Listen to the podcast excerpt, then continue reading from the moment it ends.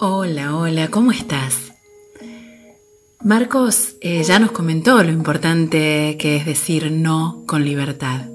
¿Te acordás? Imagínate si a esas sugerencias le sumás las técnicas que te aporté en el encuentro al que llamé cómo escuchar la sabiduría del cuerpo.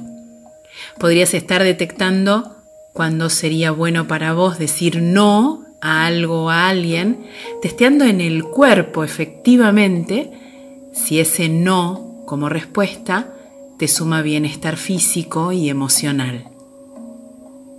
Está bueno, ¿no? En esta oportunidad me gustaría ampliar un poquito más este tema de decir no, que suele costarnos suele traernos incluso algún que otro dolor de cabeza. Ya me conoces. Soy Sol Kaesbach, socia fundadora de Focus. Tenemos que tener presente que estamos muy atravesados por nuestras creencias, es decir, lo que creemos de las cosas. Pensá que desde chiquitos, en general, nos han dicho que decir no está mal, que mm, es egoísta e incluso para muchos ha sido motivo hasta de castigo. Nos han hecho sentir culpables al decir que no. Y para quienes están muy centrados en la mirada ajena, el decir no puede significarles algún miedo al enojo de la otra persona o no cubrir las expectativas de los demás. Pero tenemos que saber que cuando decimos no, en coherencia con lo que nuestro ser más interior nos indica, ese no no es en contra de nadie, es por nuestro propio bien, un bien al que tenemos derecho. Ya sabes que a mí me gusta hacerte ejercitar para que no tengas que creerme lo que digo, sino que puedas experimentar por vos mismo, por vos misma, lo que te propongo. Para que no te queden así como los conceptos solo en la teoría, sino que puedas probar en la práctica concreta cada cosa que te comento como cierta. Así que te invito a hacer una prueba y a decirme ¿Qué sentís? Te pido que te sientes cómodamente y que por favor cierres los ojos e inclines un poquito tu cabeza hacia abajo. Bien, gracias por confiar una vez más. Y ahora, ya con los ojos cerrados, pensá en algo a lo que le querés decir no. Puede ser, no sé, una invitación que te hayan hecho, a una reunión online en la que no querés asistir, o mm, algo que no tenés ganas de comer, o un trabajo que pensás que no te corresponde hacer. ¿Lo tenés? Cualquier cosa a la que le quieras decir no. Algo a lo que todo tu cuerpo te indique decirle no. Estás convencido, convencida de que la respuesta es un no. Pensa en eso. Mientras me escuchas repetir la palabra no. No. No, no. Querés decir no, pero terminás diciendo sí a eso que es no. ¿Qué sentís? Querés decir no y terminás diciendo sí. ¿Qué sentís? Nada agradable seguramente. ¿Qué es? ¿Es agobio? ¿Es frustración? ¿Qué? ¿Insatisfacción? ¿Decepción? ¿Enojo? ¿O todo eso junto? ¿Cuál es el sentido de sentirse así? Ahora bien, sigamos un poquito más con el ejercicio. Continúa por favor con los ojos cerrados. Y seguí sosteniendo ese pensamiento en tu mente. Sostené en tu mente a esa situación o a esa persona a la que querés decirle no. Y volvé a tus ganas de decir no. Todo tu cuerpo te indica que digas no.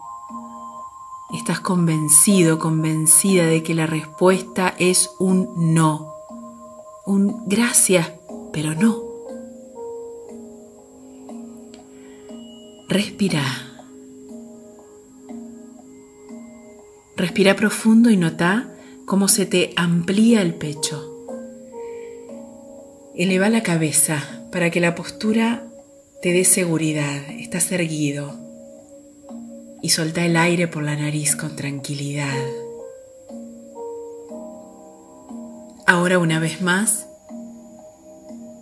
Y mientras lo haces, Repetí conmigo. Tengo derecho a decir no. Tengo derecho a no tener ganas. Tengo derecho a no querer. Tengo derecho a preferir otra cosa en este momento.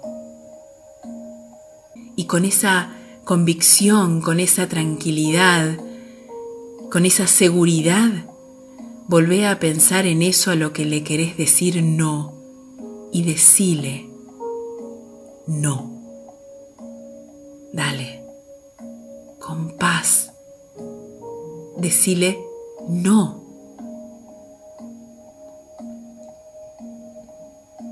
Muy bien.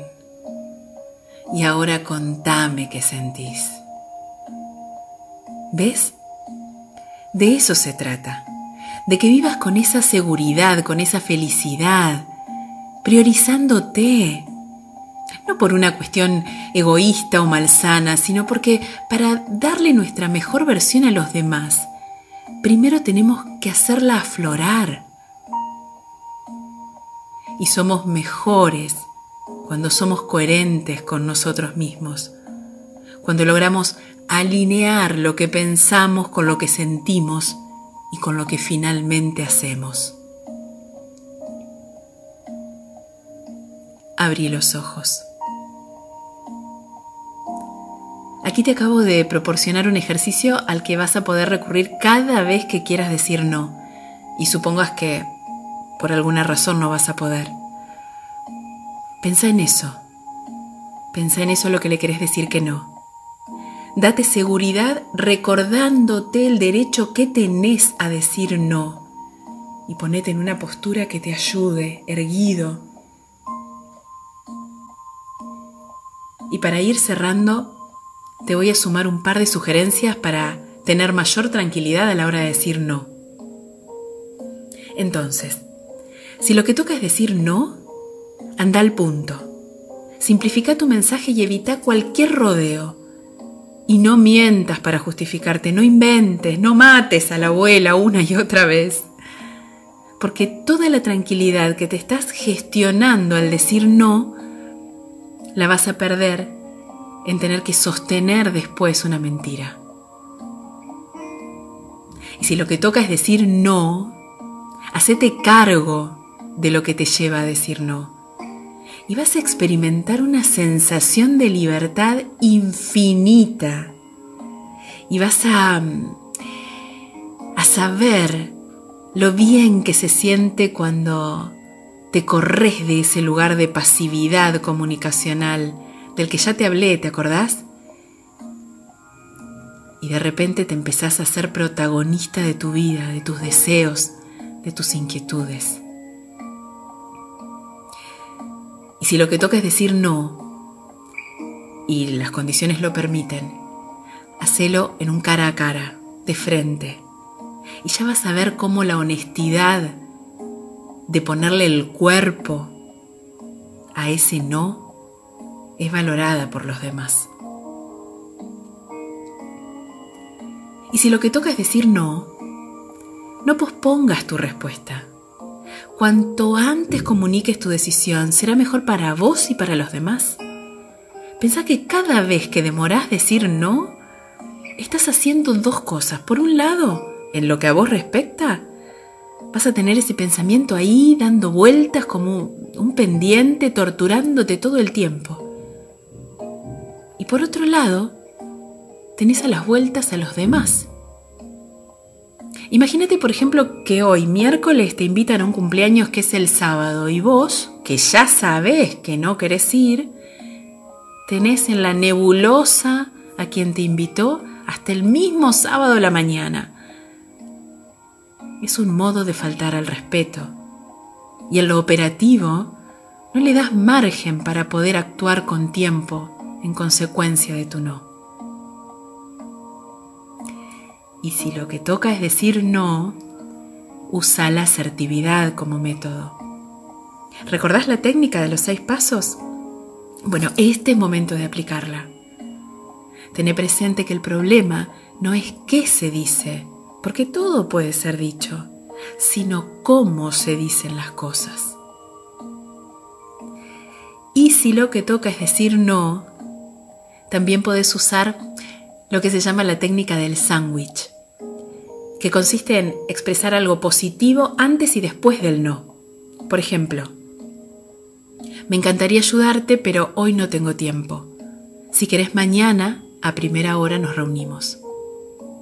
Fíjate que al final se ofrece una alternativa y eso es fundamental porque le da al otro esa sensación, esa idea de que aunque le estás diciendo que no, lo que le pasa te importa.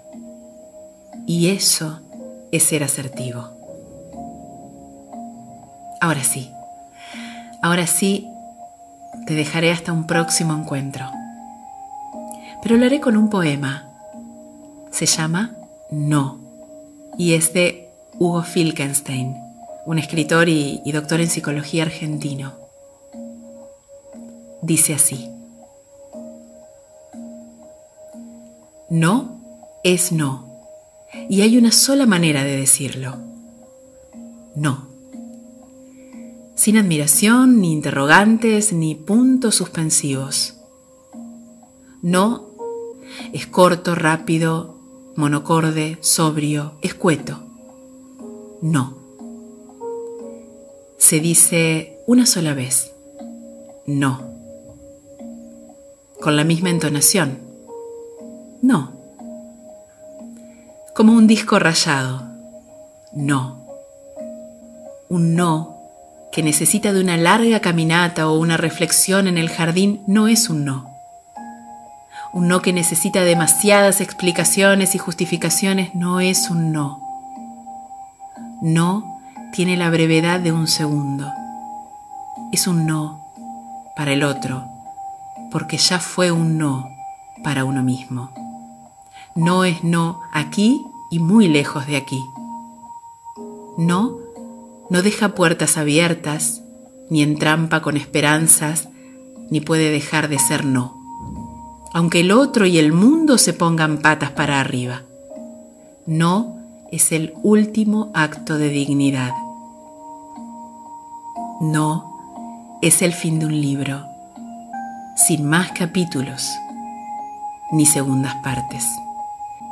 No, no se dice por carta, ni se dice con silencios, ni en voz baja, ni gritando, ni con la cabeza agacha, ni mirando hacia otro lado, ni con símbolos devueltos, ni con pena. No es no porque no. Cuando el no es no, se mira a los ojos y el no se descuelga naturalmente de los labios. La voz del no no es trémula ni vacilante, ni agresiva. No deja duda alguna. Ese no no es una negación del pasado, es una corrección del futuro. Y solo quien sabe decir no puede decir sí.